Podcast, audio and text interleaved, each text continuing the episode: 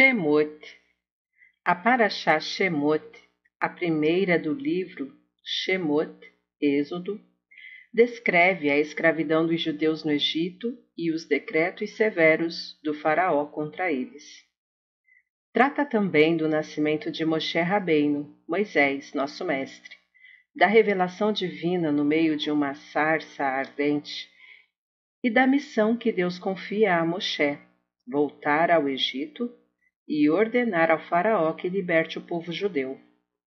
Moshe cumpre a missão, mas o Faraó decide aumentar a opressão dos judeus até que suas súplicas chegam aos céus.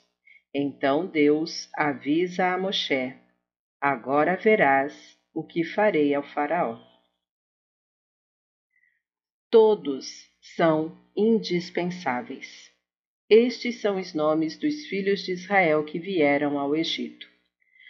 Esta semana se inicia a leitura do segundo livro da Torá, Sefer Shemot, o Êxodo. Após o falecimento de Yosef, seus irmãos e toda a sua geração, os israelitas são escravizados no Egito.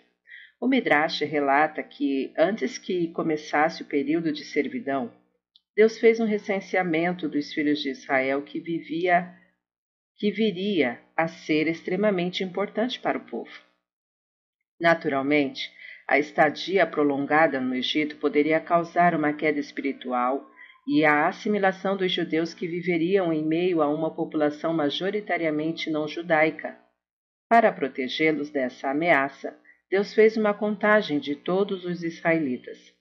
É sabido que na Torá existem medidas anulatórias, como um em 60. Caso uma substância proibida se misture com uma permitida, se houver uma quantidade 60 vezes maior da permitida, a proibida é eliminada. Ou seja, uma pequena porção de leite que cai numa panela cheia de carne é automaticamente cancelada ao volume da carne se ela for de 60 vezes superior ao do leite. Esse conceito se denomina Bitul Beshishim, anulação em 60.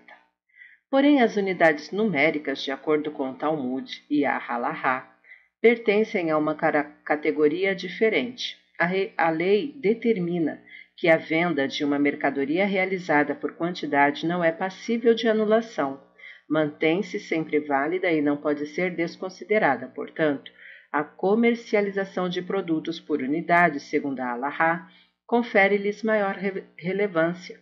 Por exemplo, como os ovos são vendidos à dúzia ou por unidade, e não por quilo ou em caixas fechadas, se um ovo não kasher se mistura com mil ovos kasher, não podemos comer nenhum deles. Esse único ovo não kasher se anula e todos permanecem proibidos até que ele seja retirado. Consequentemente, associar os judeus a um número deu-lhes força para que não fossem anulados durante sua permanência no Egito. Com o recenseamento antes da escravidão, Deus atribuiu importância a cada um, sem exceção. Cada indivíduo adquiriu uma identidade própria que não poderia ser eliminada. Extraímos daí uma mensagem fundamental para os dias atuais. É possível que uma pessoa simples imagine que não é ninguém, não tem valor por não ser um grande sábio ou um líder. A esse respeito, a Torá nos ensina que Deus contou o povo, tornando cada um de nós importante em si mesmo, indispensável aos seus olhos, mesmo uma pequena boa ação, tem imenso mérito e poder. O dano causado pela maledicência. Moisés temeu e disse: Agora certamente o caso foi conhecido. Esta paraxá narra dois episódios da vida de Moshe Rabbeinu, no tempo em que ele residia no palácio do faraó. O primeiro, Moshe vê um egípcio golpeando um judeu. Imediatamente após verificar que não há ninguém por perto, ele mata o egípcio e o enterra sob a areia. O segundo, no dia seguinte, Moshe depara com dois judeus brigando e diz a um deles, Rachá, perverso, por que fere o seu amigo? O agressor responde que tem conhecimento do que ocorreu no dia anterior.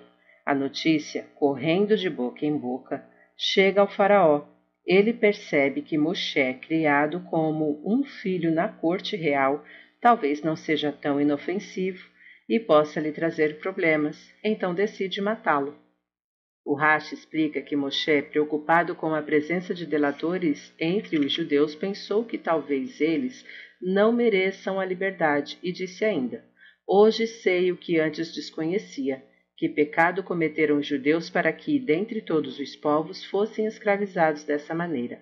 Agora vejo que eles merecem essa escravidão. Ou seja, do ponto de vista de Moshe Rabbeinu, o motivo da servidão era a existência entre os judeus de delatores e maledicentes, pessoas que praticavam Lashon Hará. Porém, afirmam nossos sábios, havia judeus no Egito que cometiam diversos pecados, inclusive a idolatria. Assim, como é possível que o povo não fosse digno da liberdade só por causa da maledicência? Seria o trabalho tão árduo da escravidão justificado exclusivamente pelo Lachon Hará? A resposta é que os vários pecados dos judeus não interferiram em sua salvação. A liberdade não foi uma consequência de seus méritos ou atitudes, e sim do fato de Deus os ter elegido. Essa preferência divina não resultou das qualidades do povo, mas exclusivamente da vontade de Deus. Com base nesse princípio, podemos entender porque justamente o Lachon Hará era o pecado mais grave que explicava o trabalho duro e impedia a libertação. De fato, fomos escolhidos por Deus, porém, para que essa escolha tivesse validade, havia uma condição fundamental que fôssemos um povo e não uma multidão de pessoas desunidas. Se esse requisito não fosse cumprido, não existiria povo para ser eleito. Era essa a razão do temor de Moshe Rabbeinu. Não lhe importava tanto a idolatria ou outros tipos de perversão. Seu medo era que se realmente existissem delatores, pessoas maledicentes entre os judeus, talvez isso tivesse danificado sua condição de povo e a escolha de Deus não mais pudesse recair sobre eles. Desse modo, não mereceriam a liberdade. Com isso compreendemos também porque Moshe pensou: agora vejo que eles merecem essa escravidão. Ele sabia que a redenção acabaria acontecendo. Afinal, a condenação não era eterna, um dia haveriam de sair do Egito. Contudo, da falta de união entre os judeus, Moshe concluiu que eles haviam sido submetidos à servidão para que a labuta árdua e penosa quebrasse o seu orgulho e os tornasse mais humildes fazendo-os cessar com a maledicência. Moshe não viria o trabalho pesado como um castigo, e sim como um meio de refinamento cuja finalidade era que o povo se unisse e merecesse a redenção. Vemos aí o quanto a maledicência é prejudicial, sendo até mesmo capaz de impedir a libertação do povo. Ela afasta os corações e, dissemina o ódio. Logo, se ansiamos pela redenção, devemos fortalecer a união entre nós para sermos dignos da salvação final. Era uma vez o Rambam e o gato. Contam-se que Maimônides discutiu com os cientistas se seria possível adestrar um gato para que ele se comportasse como um ser humano. Os cientistas julgavam que fosse factível. O Rambam discordava. A fim de verificar quem tinha razão, combinaram que os cientistas treinariam o animal e estabeleceram um prazo para isso. No dia marcado, muita gente foi assistir ao espetáculo. O gato, bem educado, cheio de virtudes, exibiria suas qualidades humanas. O felino recepcionou cortesmente os espectadores, indicando-lhes o lugar em que deveriam sentar-se em seguida foi à cozinha e trouxe garrafas de vinho para servir aos convidados. Assim, o gato de boas maneiras começou a circular pelo salão, carregando uma bandeja repleta de taças delicadas. No momento em que o felino se aproximava de uma mesa para oferecer a bebida aos convivas, o Rambam tirou um rato de uma caixinha e o soltou no salão. O gato avistou o rato, derrubou tudo que levava e pôs-se a perseguir a presa. Todos concordaram com o Rambam. Não se pode mudar a natureza do gato. Tá gostando do conteúdo do canal? Não se esqueça, curta, comenta, compartilha. Também se inscreva se ainda não é inscrito, ativa o sininho e fique por dentro de todas as novidades do canal. Shalom a todos!